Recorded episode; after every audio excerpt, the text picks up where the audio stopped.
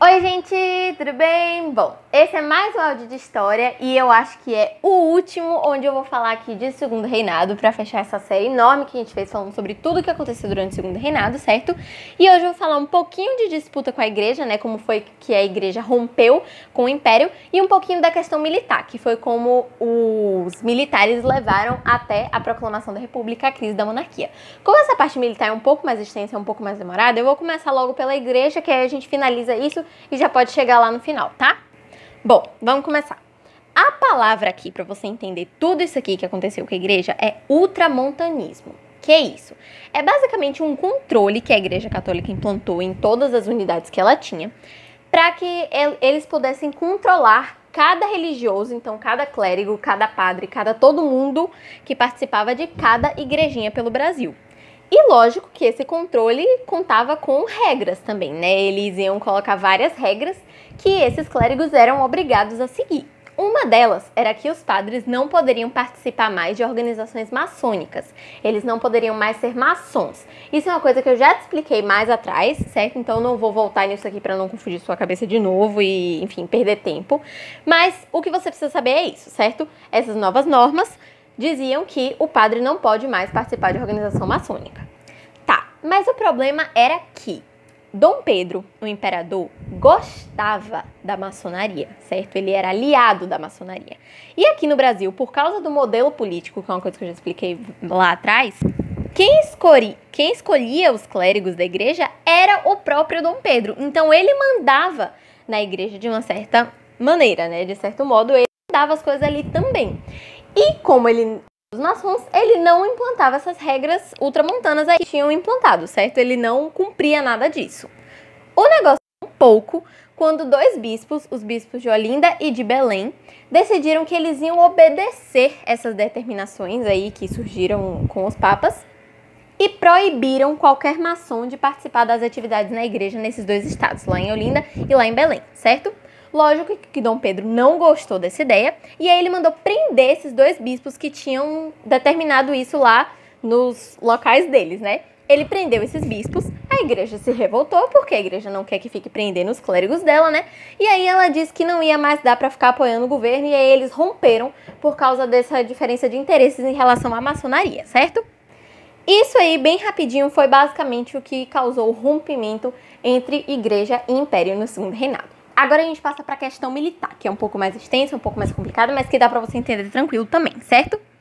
Aqui a gente retoma toda aquela ideia do exército fortalecido pela Guerra do Paraguai, certo? Tudo isso eu falei no áudio de Guerra do Paraguai, mas o que você precisa saber agora é que durante a guerra o exército se fortaleceu muito, cresceu muito e ganhou muito destaque. Depois da guerra, eles queriam manter esse, tudo isso que eles tinham conquistado, né? Tudo isso que eles tinham ganhado, eles queriam manter dentro do império. Só que o, o imperador, né, a monarquia, não queria isso. Por quê?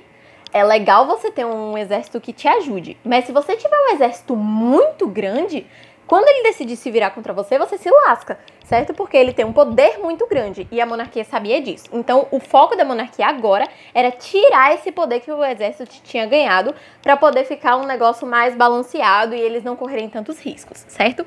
Só que o exército não queria isso. Além de querer manter as coisas que eles tinham conquistado, eles também queriam cobrar do, do império, né, tudo que eles achavam que o monarca devia fazer e que ele não tinha feito, como por exemplo, pagar indenização aos soldados que foram feridos na guerra, às mulheres daqueles que morreram na guerra. Então eles queriam coisas que o imperador não estava dando. Então eles começaram a se bater nesse momento e aí isso levou aos militares encontrarem a doutrina positivista, que é uma coisa que a gente estuda muito em filosofia, mas que é basicamente uma corrente, né, ideológica, uma corrente de ideias que levou ao republicanismo, ou seja, os militares não estavam gostando da monarquia e eles acharam a saída para isso no republicanismo. Lógico que tem vários nomes importantes que levaram a isso, como por exemplo Benjamin Constant, que foi um líder positivista, republicanista, tudo aqui militar muito importante no Brasil para que a proclamação da república chegasse, mas foi basicamente isso, certo? Além disso, a gente sabe, lógico, que a monarquia estava se desgastando por si só. Não era só os militares que estavam acabando com a monarquia, tinham vários outros fatores. a galera, o povo mesmo, não estava mais confiando tanto na monarquia, principalmente porque Dom Pedro estava doente. Como ele estava doente, ele não estava participando tanto das coisas. E aí estava todo mundo com medo dele morrer, e aí o trono passar para a princesa Isabel e para o marido dela que não eram lá muito queridos pelas pessoas mais influentes lá na política, certo? Então as pessoas estavam um pouco preocupadas com essa passagem de trono, elas estavam incomodadas com isso, não estavam querendo que a princesa Isabel assumisse. Então só isso por si só já estaria desgastando a monarquia, né? E no meio disso tudo, né, da doença do cara, da questão militar, da questão religiosa, da questão abolicionista, no meio disso tudo, juntando isso tudo, surgiu o famoso Partido Republicano, que foi o pontapé final, né, para que a gente chegasse à proclamação da República.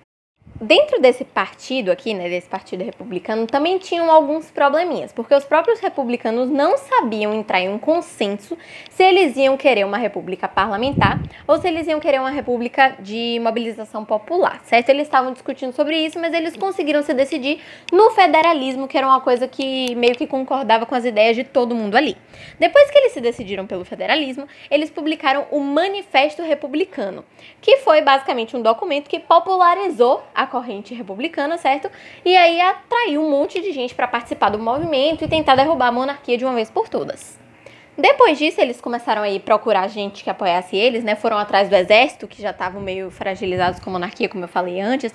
Foram atrás, inclusive, de Deodoro da Fonseca, que foi aquele cara que eu tinha conversado com você lá na Guerra do Paraguai, que tinha comandado todo o esquema da guerra, certo? Agora eles estavam chamando ele para comandar o movimento contra a monarquia. E funcionou. Esse cara foi lá no Ministério da Guerra, demitiu todo mundo que estava no gabinete e proclamou a República. Aí acaba a monarquia, né? Depois de tanta crise, a monarquia termina.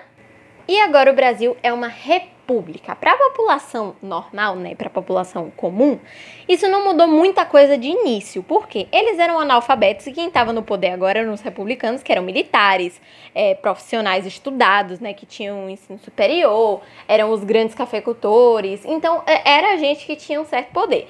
Mas mesmo assim, esse era o começo de uma grande mudança na política do Brasil como um todo, e é aqui que a gente termina o segundo reinado. Se você ouviu isso aqui, tudo até agora. Se você participou desse negócio todo o segundo reinado, muito obrigada por você ter ouvido, porque eu tô ligada que foi grande, mas é porque foi um processo muito grande, né? Foi uma parte da história do Brasil essencial pra gente entender todas as outras. Então eu espero ter ajudado você a entender um pouquinho mais de como isso tudo funcionou. Um beijo, tchau!